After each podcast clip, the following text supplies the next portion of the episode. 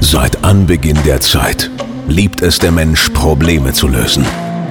Rätsel jeglicher Art üben eine ungemeine Faszination auf uns aus.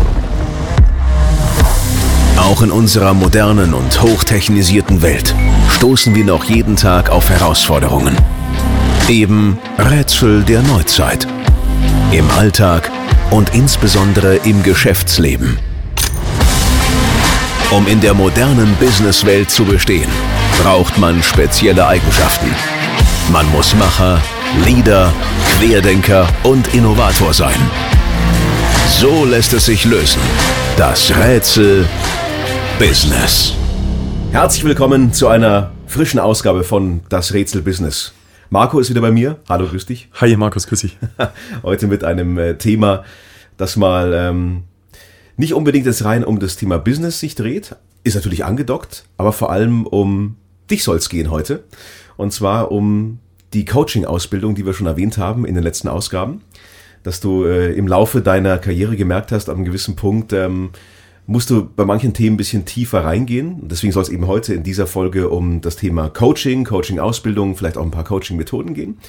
Aber nimm uns doch mal mit äh, zu dem Moment, wo du für dich entschieden hast, ja, ähm, du möchtest diesen Weg der, der Coaching-Ausbildung gehen. Und vor allem, welche Ausbildung ist das genau, was du da gemacht hast?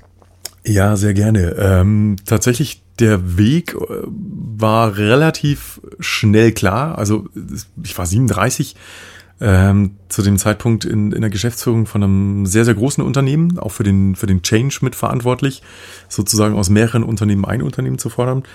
Und ich hatte so eine Begegnung tatsächlich mit dem äh, damaligen Vertriebsleiter, ähm, der mir irgendwie dann relativ schnell, ich glaube in der zweiten Woche sogar eröffnet hat, so nach dem Motto, ja, weiß gar nicht, ob ich meinen Namen merken soll, weil ich bin nicht der Erste, der kommt und geht und natürlich in so einem Moment erstmal reagiere und ähm, war komplett auf Konfrontation und ähm, die Konzepte haben mir nicht gefallen, äh, hat mich da wirklich permanent gegen die Wand laufen lassen. Und da habe ich schon gemerkt, dass so in mir so ein Frust ähm, nagt. Und mir gedacht, Mensch, warum macht er das? Warum ziehen wir nicht gemeinsam am einen Strang? Und habe mich versucht, auch wirklich in, in, in ihn hineinzuversetzen. Und habe gemerkt, so, okay, irgendwie nagt es, da kommt ein Geschäftsführer, der ist jünger, ähm, hat deutlich mehr Erfahrung in, in, bestimmten Bereichen. Auf der anderen Seite natürlich bringt er eine wahnsinnige Erfahrung mit, auch über 20 Jahre in einem Unternehmen. Ähm, sicherlich auch, auch gute und ähm, auch großartige Erfolge gefeiert, aber jetzt ist einfach der Punkt, um, um Dinge zu verändern, sonst hätte man nicht, mich nicht geholt. Wenn man so weitergemacht hätte oder weiter hätte machen wollen wie bisher, dann wäre ich nicht ins Gespräch gegangen und dann hätte man mich auch nicht unter Vertrag genommen. Und das ist der Punkt tatsächlich, wo ich sehr, sehr schnell zur Personalentwicklung gegangen bin und so, ich sag's mal so ein bisschen platt, der macht nicht das, was ich will, welche Knöpfe drücken wir. Und dann erstmal, nee, nee, da geht nichts mit Knöpfchen, sondern ähm, müssen wir überlegen, was wir machen. Und äh, im Grunde genommen stand ich damals vor zwei Entscheidungen. Die eine Entscheidung war, wir trennen uns und ähm, wir geben so ein bisschen Geld in die Hand. Die andere Entscheidung tatsächlich zu sagen, hey, ähm, lass mal überlegen, welche Möglichkeiten gibt's. Und da hat die ähm, damals Personal mir einen Kontakt gegeben zum Coach er sagt, Mensch, das machen wir uns viele Führungskräfte, die Coaching mal ein bisschen anders auf das Thema drauf gucken. War skeptisch zugegebenermaßen, hat aber wahnsinnig interessiert auch für dieses ganze Thema, äh, Menschen befähigen, selbstbefähigt zu werden und konnte mir so, so richtig gar nichts drunter vorstellen. Ich hatte immer so das Bild, der Coach, ich komme da mit meinen Themen, der löst die alle für mich und dann ist gut. Und tatsächlich ist es ja genau andersrum, sondern man kommt mit einem Thema, definiert ein Ziel, ähm, wo man selber arbeitet. Und nach so einer Coaching-Session, die geht dann so 45 bis ja, 90 Minuten. Da ist man auch richtig platt, weil man wahnsinnig viel arbeitet und auch an sich selber arbeitet. Und wir haben so die ersten äh, Sessions hinter uns gehabt mit dem Coach. Ist auch heute mittlerweile ein sehr, sehr guter Freund von mir. Und dann kam mir das Thema, Mensch, mir macht das so einen Spaß. Ich habe richtig gemerkt, wie Energie durch meinen Körper geht. Also nach diesen Coaching-Sessions war es ja dann doch platt von, von den ganzen Vielfalt der Themen, von diesen 100 Bällen, die man da gleichzeitig jongliert. Da habe ich mir gedacht, boah, was für eine Ausbildung hast du denn gemacht? Wir sind immer mehr ins Gespräch gegangen, was hast du für eine Ausbildung, was hast du für eine Vorbildung, wie ist dein Weg zum Coaching gegangen? Und dann habe ich für mich beschlossen, ich mache das auch tatsächlich. Ich habe gesagt, Mensch, ich will unbedingt diese Coaching-Session machen, unbedingt diese Ausbildung machen. Ähm, mich fasziniert das und ich habe innerhalb kürzester Zeit selber gemerkt, wie sich mein Verhalten verändert hat. Und das Spannende war tatsächlich, ähm, durch meine Verhaltensänderung hat sich auch das Verhalten von der besagten Person hat sich auch verändert und das fand ich einfach super. Ich fand, das kann man sich vorstellen wie so ein großes Mobile, was äh, so im, im Kinderzimmer schwebt und man zieht irgendwo und dann bewegen sich ganz, ganz viele andere Dinge. Also es, das System bewegt sich und mhm. das wollte ich, ich wollte es noch viel, viel mehr verstehen. Mein Wissensdurst ähm, war damals erst geweckt und dann habe ich mich tatsächlich da entschieden, das ging fast ein Dreivierteljahr. Das ist eine systemische Ausbildung, systemischer Business Coach. Man, man lernt A, viel über sich selber und ich war zu dem Zeitpunkt 37 und ich hatte tatsächlich das Gefühl, das ging dann immer so von ähm, Donnerstag, Freitag, Samstag, Sonntag oft. Also war mega anstrengend, weil es wirklich so in, den, in das Tagesgeschäft auch eines, eines Geschäftsführers, äh, man musste sich rausnehmen, man musste gucken, dass man die Themen irgendwie gut jongliert. Und ähm, die Wochenenden natürlich auch mit einer jungen Familie sozusagen, bin ja auch äh, jungen Vater geworden. Und dann so viel über sich selbst zu erfahren und Dinge, dass man sagt, Mensch, ich dachte, ich kenne mich. Und man kriegt so einen komplett neuen Touch mit 37 nochmal zu sagen, jetzt weiß ich eigentlich gar nicht, wer ich bin. Und ähm, man geht da tiefer rein. Also Dinge, die einen motivieren, Dinge, die einen antreiben, Dinge, die einem wichtig sind. Das wird alles auf den Prüfstand gestellt und man kriegt nochmal ein ganz anderes Bild. Und mir hat dieses Bild extrem geholfen, ähm, um auch an mir zu arbeiten. Und ich dachte zu dem Zeitpunkt ich bin voll ausgebildeter Manager, ich kann alles, ich weiß alles. Ähm, da habe ich das erste Mal wirklich alles in Frage gestellt. Was mache ich hier? Wer bin ich? Wenn ja, wie viele? Und ähm, das hat mir nochmal ein komplett neues Bild und einen komplett neuen, ähm, ja, auch einen komplett neuen Werkzeugkasten gegeben. Also ich habe so das Gefühl gehabt, so mein alter Werkzeugkasten, den kann ich erstmal in die Ecke stellen, äh, guck mir den neuen Werkzeugkasten an. Da sind so viele Tools, so viele Dinge drin, dass ich am Anfang auch total überfordert war. Tatsächlich, wann brauche ich was, wie setze ich es ein? Und das war für mich wirklich eine Erfahrung über Monate hinweg, ähm, die wahnsinnig spannend war und die mir unheimlich viel Spaß gemacht hat. Und man konnte es natürlich auch gleich im, im, in der Praxis umsetzen. Und allein eine Situation, die ich noch ähm, da erzählen muss, ähm, in der Regel ist es ja so, dass Themen sich oft in der Eskalation bewegen und dann zum Schluss, wenn man das Gefühl hat, es geht gar nichts mehr, dann kommt irgendwie der Manager oder das, der Geschäftsführer mit rein und haben zwei Abteilungen, IT und ein Kollege von mir von der Geschäftsführung, da ging es um Berechtigungskonzept der SAP. Und da haben die hin und her geschrieben. Ich glaube, ich habe 25 Mails bekommen und ich habe dann irgendwie immer nur die oberste gelesen. Und dann, Marco, du musst jetzt damit rein und wir brauchen einen Termin und du verantwortest den Bereich und du musst jetzt eine Entscheidung treffen. Und ich habe mir ehrlich gesagt gar nicht die Arbeit gemacht, diese 25 Mails zu lesen. Ich bin in den Termin rein, habe die Frage gestellt, im Grunde genommen, wenn wir heute aus diesem Termin rausgehen und wir uns dann in einer halben Stunde nochmal begegnen, woran merken wir, dass wir heute ein gutes Ergebnis erzielt haben? Also komplett Lösungsfokus. Und dann hat die IT angefangen und dann hat äh, mein Kollege angefangen und dann war es verkannt und ich gesagt, was, was ist denn so der, der gemeinsame Konsens? Wo können wir, aus welcher Basis können wir uns denn gemeinsam einigen? Was ist für beide in Ordnung? Was ist so der kleinste gemeinsame Nenner? Und dann haben wir festgestellt, das, Meeting war nach fünf Minuten zu Ende. Das heißt, wir, die beiden waren gar nicht so weit voneinander weg. Die haben nur aneinander vorbeigeredet. Ich glaube, ich habe bis heute nicht so wirklich die Ahnung, worum es eigentlich in den Termin ging. Haben sich beide bei mir per E-Mail nochmal bedankt, ähm, wie toll das war und was ich da inhaltlich mich so schnell in das Thema eingearbeitet habe. Der Punkt war, ich war in dem Thema überhaupt nicht drin. Ich wusste überhaupt nicht, worum es geht. Ich habe zwei gute Fragen gestellt und die waren glücklich und wir haben eine Lösung gefunden. Und das hat mir nochmal gesagt, so diese Macht auch dieser Fragestellungen, gute Fragen stellen ähm, die richtigen Fragen stellen und vor allem immer in diesem Lösungsfokus. Also nicht im Problem suhlen, dann eher mal das Wozu und nicht das Warum. Warum mhm. ist das so, sondern wozu machen wir das? Dann bei dem einen, bei dem Warum bin ich im Problem und bin in der Spirale und komme auch nicht mehr raus. Und bei dem Wozu bin ich komplett im Lösungsfokus. Und diese kleinen Techniken, ähm, und da bin ich unheimlich dankbar für diese Ausbildung, ähm, die haben mir nochmal einen ganz anderen Blick auf viele Dinge ähm, eröffnet. Glaubst du, sollte ich sag's mal, verpflichtend in Anführungszeichen sein für gewisse Positionen? Eigentlich sowas zu machen? Ist das äh, eigentlich so, so ein Missing Piece, so ein fehlendes Puzzlestück vielleicht für viele?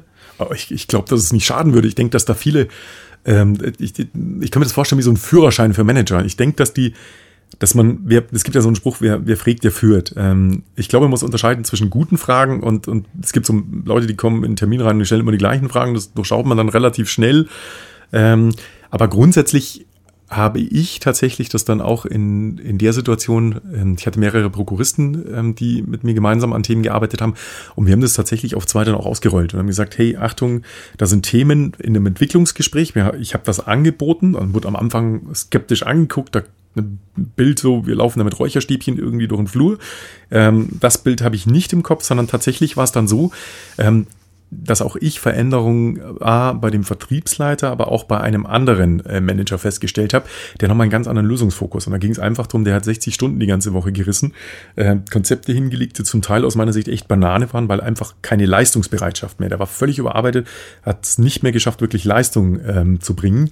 Und man da nochmal einen ganz anderen Lösungsfokus gebracht hat. Und gesagt, es ist nicht entscheidend, 60 Stunden zu arbeiten, sondern es ist entscheidend, sich auf die richtigen Themen zu fokussieren und wie strukturiere ich einen Bereich um. Zugegebenermaßen, es war eine wahnsinnig spannende Aufgabe, eine herausfordernde Aufgabe. Aber durch diesen Coaching-Prozess hat er es wirklich geschafft, da auch ein sehr, sehr gutes Ergebnis zu liefern. Und die Situation werde ich nie vergessen, als mich der CFO angerufen hat und gesagt hat, Herr Schulz, was haben Sie denn mit dem Mitarbeiter gemacht? Der hat hier eine Präsentation gehalten, ähm, alle sind begeistert. Man hätte, wir wussten gar nicht, dass da so viel Substanz in dem Thema steckt. Und ich selber wusste es ehrlich gesagt auch nicht, aber habe gemerkt, dass in diesem halben Jahr Coaching-Prozess, den wir da hinter uns hatten, dass sich wahnsinnig viel verändert hat. Und das, das, das ist genau das, worum es mir geht. Die Menschen zu befähigen und ihnen die Tools und aber auch diesen Weitblick zu geben, ihnen die Möglichkeit zu geben, sich selbst weiterzuentwickeln. Und natürlich auch mit Unterstützung des Unternehmens. Wie viel kommt vom Coach und wie viel kommt dann vom Coachee, also von demjenigen, der gecoacht wird? In dem Prozess. Man kann sich das so vorstellen, der, der, Coach ist im Grunde genommen der, der so den roten Faden in der Hand hält, so ähnlich wie du es ja auch mit mir machst. Das heißt, immer mal gucken, wenn ich zu sehr ausschweife, dass du mich wieder so auf Spur bringst. Ähm, tatsächlich würde ich sagen äh, 80-20. Also jetzt rein vom Arbeits, von der Arbeitsintensität 80 Prozent beim Coachee man muss auch bereit sein, sich zu öffnen, an Dingen zu arbeiten. Das tut auch weh. Also es ist nicht so, ich gehe mal so ein bisschen Coaching ähm, und komme als neuer Mensch dann irgendwie raus. Das, glaube ich, das Bild haben auch der eine oder andere. Das, das kann ich hier relativieren. Sondern man muss bereit sein, an sich zu arbeiten. Man muss bereit sein, Dinge über sich selber zu lernen, die man vielleicht auch gar nicht erstmal ähm, auf dem Schirm hat und die man so auch nicht ähm, unbedingt erstmal in den Fokus rücken will. Also auch vielleicht auch das ein oder andere Negative, was einem am Verhaltensmuster einfach auffällt. Und ähm, deswegen ist diese Arbeit, die ist unheimlich intensiv. Also an mir habe ich es festgestellt, es war fast ein Dreivierteljahr. Und ich hatte so das Gefühl, ich stelle alle meine Uhren auf Null. Also wo ich damals davon ausgegangen bin, ich bin eine super Führungskraft, ich weiß, wie man Mitarbeiter führt, motiviert und lenkt. Da habe ich gemerkt mit 37, ich weiß es nicht. Also mit 37 war ich nackt. Das heißt, ich hatte im Grunde genommen, das ist so wie bei so einem Grillseminar, Weber Grillseminar, wer es schon mal gemacht hat, man stellt sich dahin und glaubt, man ist der Meistergrill. Und nach dem Seminar stellt man fest, außer ein Fleisch draufzulegen, 25 Mal zu wenden, kann man eigentlich nichts. Und ich glaube, dieses Bild beschreibt es an der Stelle ganz gut. Man muss bereit sein, selber was zu verändern. Und dann wird das ein großartiger Prozess. Mhm. Und der Coach natürlich die Grundeigenschaft ist, man muss Vertrauen haben. Und ich glaube, das ist ganz, ganz wichtig. Vertrauen und insbesondere, wenn es vom Unternehmen impliziert wird, ähm, dass es wirklich auch unter den, sagen wir mal, in den vier Wänden sozusagen bleibt, dass da nichts rausgeht an die Führungskraft oder wer auch immer. Das ist ganz, ganz wichtig. Ja. Sonst ist es aufgesetzt. Diskretion, ja. ja. Absolut. Ist dir das Thema denn aktuell so ein bisschen zu stark getrieben oder wird es inflationär behandelt? Ich sehe es überall ploppen, Coaches auf und so weiter. Ja. Ist es einfach mittlerweile zu sehr Mainstream geworden? Muss man da auch lernen, gute von schlechten Coaches zu unterscheiden? Ja, ab, absolut. Ich glaube, einen guten Coach erkennt man relativ schnell an, an seinen Fragetechniken. Also ein guter Coach wird einem nicht im Termin sagen, ich, ich habe einen Tipp für dich, mach das mal so oder mach das mal so oder mach das so. Ich glaube auch das Thema Verschwiegenheit, Vertrauen ist extrem wichtig. Also wenn man sich einen guten Coach sucht, dann muss als erstes wirklich so diese, diese Empathie muss vorhanden sein, dass ich mich überhaupt öffnen kann. Nur wenn ich mich öffnen kann, habe ich auch die Möglichkeit, meine Themen zu platzieren. Und wenn ich dann aber das Gefühl habe, beispielsweise ähm, habe ich selber erlebt, dass dann der, der oder die Coach quasi dann äh, vertraute Dinge aus einem anderen Coaching erzählt, da würde ich sofort die Reißleine ziehen. Also das ist absolut unseriös. Äh, macht auch keinen Sinn. Es ist auch ganz, ganz wichtig, sich auch die Referenzen anzugucken. Also wirklich, mhm. wo ist man im Einsatz?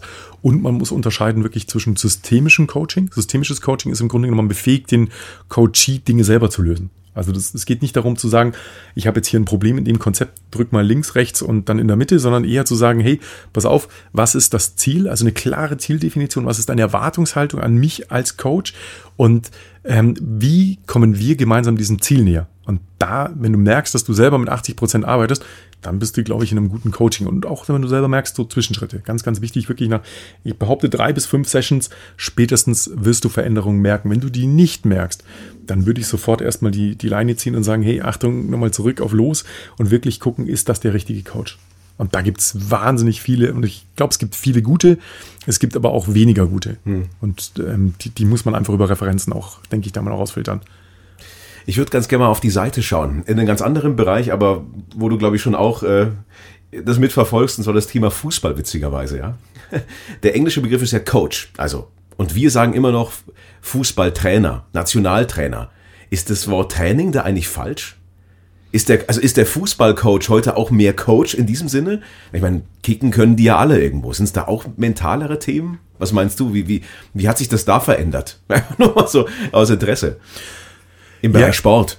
Ich, ich glaube, im, im Sportbereich sieht man es ja sehr, sehr gut. Wenn man jetzt Beispiel Klopp nimmt, ähm, guckt, was er aus dem FC Liverpool gemacht hat, auch viel über Motivation, über Gestaltung, ähm, auch das gesamte Team mit einbindet. Da gibt es einen wahnsinnig interessanten ähm, Film zu dem, zu dem Thema, wie auch wirklich ähm, die, die, ähm, die, die, die Trikots waschen beispielsweise sind auch unheimlich wichtig. Also das alle, wirklich alle sind eine große Familie und nicht nur das da auf dem Platz. Und ich finde auch beim FC Bayern, Hansi Flick, sieht man es extrem gut. Der hat, eine, der hat eins zu eins die Mannschaft damals von Nico Kovac übernommen. Es war die gleiche Mannschaft. Die Mannschaft hat sechs Titel geholt. Ähm, da, da kriege ich gleich Gänsehaut, weil was hat er denn gemacht? Er hat es geschafft aus dem Star-Ensemble, er hat sie machen lassen, er hat zugehört, er hat sie geformt, er hat ihnen die Bühne gegeben und er hat ihnen mit Sicherheit nicht das Fußballspielen beigebracht, sondern im Grunde genommen hat er ihn, ähm, er, hat, er hat sie gecoacht. Er mhm. hat sie nicht trainiert, sondern er ja. hat sie gecoacht. Und ich glaube, das ist umso wichtiger auch in, in einem Unternehmen, wo es wahnsinnig viele ähm, auch dominante Persönlichkeiten gibt in Vertriebsorganisationen. Ich glaube, im Verkäufers Verkaufen beibringen, das ist nicht die Aufgabe des Coaches. Alpha-Männchen, oder Tigerkäfig. Ja, genau. Sondern ich glaube, es ist wichtig, ihnen den Rahmen und die Gestaltung zu geben, die sie einfordern. Und sie dann immer wieder mal so ein Stück weit auch zu reflektieren und zu sagen, hey, Achtung, das fand ich gut, das fand ich weniger gut. Und ich glaube, dass man über das Thema Wertschätzung wahnsinnig viel ähm, erreichen kann. Und da ja. habe ich selber in meiner Karriere zwei, zwei Beispiele, wo ich sage, wo ich öfter schon mal gefragt habe, was hast du mit dem gemacht? Der blüht so auf, der ist ganz anders und der war immer so verbissen ähm, und so auf Kontra und hat nur das Problem gesehen. Nee, ich habe gar nichts gemacht, sondern ich habe ihm zugehört. Ich habe ihm zugehört und habe ihm die Bühne gegeben und gebe ihm und lasse ihn in dem Bereich, in dem er gut ist, gebe ich ihm die Möglichkeiten, sich völlig frei zu entwickeln. Da passieren auch mal Fehler, aber dann suhlen wir nicht hundertmal in dem Fehler, sondern es ist viel, viel wichtiger, selber sagt, hey, oh, das war jetzt nicht so gut, habe ich irgendwie einen Fehler gemacht. Und ich merke, das beschäftigt den selber viel, viel mehr als mich, weil ich weiß, wir sind auf dem richtigen Weg. Und da zählt für mich ganz klar immer die Leistung und nicht der Fehler. Wer viel leistet, macht auch Fehler. Das gehört dazu. Ja, natürlich. Ich meine, die müssen ja nicht mehr im Sinne von Freistöße trainieren. Klar machen sie auch, aber wenn man es dann 250 Mal gemacht hat, wird er auch nicht besser. Das ist klar. Und so musst du vielleicht auch dem Vertriebsmitarbeiter nicht sagen, ja, du musst da anrufen, musst du erst die 9, dann die 8, dann die 7 und dann die drücken und dann musst du einen Hörer an, ja. ans Ohr halten, ja. So, so ein klassischer Verkaufstrainer, ihr müsst's mehr verkaufen, ihr müsst's besser verkaufen, ja, das ist super. Ja, gut, das, ja, das ist ja auch kein, kein, richtiger, kein richtiges Ziel. Mehr, was ist mehr, ja? Ist es 20 Prozent mehr? Also. Ja, ja, absolut, das ist. mehr ist auch ein Verkauf mehr, ja, das ist auch mehr. Genau.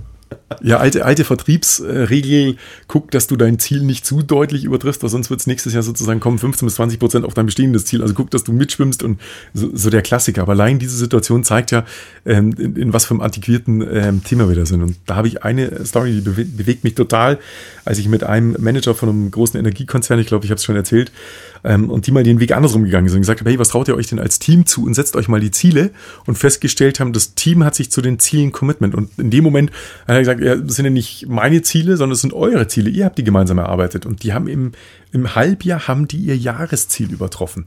Und das sind so Stories, wo ich sage, davon können wir was lernen. Das ist genau das, was wir brauchen. Wie identifizieren sich die Mitarbeiter mit dem Ziel, wie stecken wir Ziele, nicht einfach, wir müssen so und so viel verkaufen und dann, wo kommt die Zahl her? Dann sind das die bekanntlichen drei, fünf, zehn Prozent irgendwie vom Vorjahr. Das, das funktioniert nicht. Also wie ist das Marktwachstum? Wenn der Markt um zehn Prozent wächst und wir machen drei Prozent auf, dann verlieren wir ja Marktanteile. Also das sind so Mechanismen, ich glaube, da muss man sich viel mehr mit beschäftigen. Mhm. Was ist denn für dich so persönlich die größte Veränderung, seitdem du diese Ausbildung gemacht hast? Also was hat sich für dich am meisten verändert? Was hast du festgestellt bei dir? Ah, tatsächlich auch aus Eigennutz. Ich muss nicht immer in die Besprechungen reingehen und sozusagen den Animateur spielen. Und ich hatte immer den Eindruck, ich komme rein, zwölf äh, oder 24 Augen gucken mich an und jetzt muss er liefern. Er ist ja unser Chef, wir lehnen uns mal zurück. Sondern tatsächlich sagen, ich lehne mich zurück und sage, so, was haben wir denn heute für Themen und ähm, was ist denn ein gutes Ziel, wenn wir heute rausgehen? Und diesen die Leute mehr in den Fokus zu nehmen, ihnen mehr Verantwortung zu geben, aber dafür auch die Möglichkeiten. Das ist deutlich entspannter. Ich hatte vorher mal das Gefühl, äh, ich muss in die Meetings, ich muss immer abliefern, ich bin immer so der, auf den alle Augen gucken. Und heute ist es tatsächlich eher so, ich bin ein Teil, ich, ich bin der, der dir einen Rahmen zur Verfügung stellt, aber auf der anderen Seite ist jeder für sich selber verantwortlich. Und das ist nicht mein Job, äh, den ganzen Tag zu bespaßen, sondern ähm, im Grunde genommen folgen wir alle ein gemeinsames Ziel, zu dem wir uns Commitment haben. Und ähm, das macht es deutlich einfacher für mich, mhm. deutlich angenehmer. Wenn es gerade klappert übrigens, das ist der Studiohund, der Monty, der gerade sich mal geschüttelt hat. Der aber ganz brav jetzt hier schon äh, äh, ausharrt und wartet, bis wir mit der, mit der Folge fertig sind. ähm, eine abschließende Frage noch zum Thema, zum Thema Coaching. Wenn du jetzt sagst, du hast ähm, Leute sind festgefahren. Es gibt, wie du schon gesagt hast, eine festgefahrene Situation.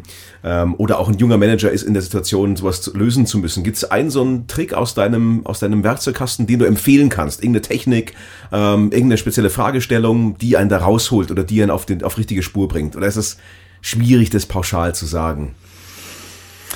Ja, es ist äh, relativ schwierig. Ich habe einen Satz mal gehört, der ist ein bisschen vulgär, aber ich finde den ziemlich gut. Und zwar, wenn man keine Ahnung hat, äh, einfach mal die, die Fresse halten. Der, der trifft es wirklich, weil im Grunde genommen an ganz vielen Stellen einfach zu viel gesammelt wird und man merkt es relativ schnell. Sondern ich glaube, der Ansatz ist richtig, frag den, der es kann. Und das sind meistens die, die sich tagtäglich damit beschäftigen. Und wenn du den frägst und die Lösung verstehst, dann kannst du, glaube ich, daraus auch ähm, arbeiten. Ansonsten, es gibt, es gibt keine Wunderwaffe im Coaching. Das ist, glaube ich, ganz, ganz wichtig. Man muss sich Zeit nehmen. Also Coaching bedeutet auch, dass man den Rahmen schaffen muss. Das heißt, ich kann Coaching nicht zwischen Tür und Angel machen. Ähm, auf der anderen Seite aber auch äh, zu entdecken, wenn jemand bereit für so ein Thema ist. Und äh, da sind wir auch wieder dabei, Gehaltsverhandlungen irgendwie, man will ja jedes Jahr mehr Geld. Auf der anderen Seite persönlich auch zu sagen, hey, ich habe zwei Optionen. Das eine ist mehr Geld, das andere ist, wir investieren in deine Ausbildung, wir investieren in dich als Marke. Und das finde ich spannend, wenn junge Menschen oder auch, auch ältere Menschen sagen, nee, mir ist das andere viel wichtiger, weil es nachhaltig ist. Ich kann aus diesem Coaching, ich kann es ja nicht nur im beruflichen einsetzen, sondern natürlich auch im privaten. Und wenn du merkst, wie Menschen an sich arbeiten ähm, und sich verändern, und das finde ich super, das finde ich klasse. Und ich finde, diese Möglichkeit sollte man auf jeden Fall sehr, sehr vielen Möglichkeiten auch in den Unternehmen geben. Das finde ich ein cooles Instrument, um wirklich auch Mitarbeiter langfristig zu halten. Und die Mitarbeiter sind sehr, sehr dankbar, wenn sie an sich selber arbeiten können. Natürlich, weil es natürlich nicht mehr um die rein fachliche Geschichte geht, die ja eh in den Hintergrund irgendwann rückt, sondern um die, um die zwischenmenschliche, um die Coaching-Ebene, die einfach dann wichtiger wird, umso höher man steigt. Absolut, absolut. Junge Talente fördern auch. Ja, ganz klar. Ja. Sehr schön, Marco. Vielen Dank für den spannenden Einblick in Gerne. den Bereich Coaching. Es gibt natürlich mit Sicherheit noch viel, viel mehr zu sagen in die Tiefe, aber da kann man dich ja auch ähm, eventuell einfach mal, mal persönlich fragen, kontaktieren. Deswegen auch zum Abschluss nochmal der Hinweis. Also Marco ist natürlich für eure Fragen jederzeit offen ähm, über die diversen Portale. Du hast ja auch eine eigene Seite. Wenn du noch mal kurz vielleicht etwas sagst, wie man dich erwischt. Ja, genau. Also scheint ja schon ganz gut zu funktionieren. Ich kriege die ein oder andere Anfrage tatsächlich, finde ich auch super, super spannend. Äh, werden wir sammeln und dann in einer der nächsten ähm, Sessions auch mal drauf eingehen, tiefer auch eingehen. Ansonsten erreicht ihr mich über sämtliche Social Media Kanäle, Xing, LinkedIn, Facebook oder über meine eigene Seite marcoschulz.eu. Ich freue mich, bleibt gesund und habt einen schönen Tag. Alles klar, Marco. Vielen Dank. Bis Danke. bald. Danke. Ciao.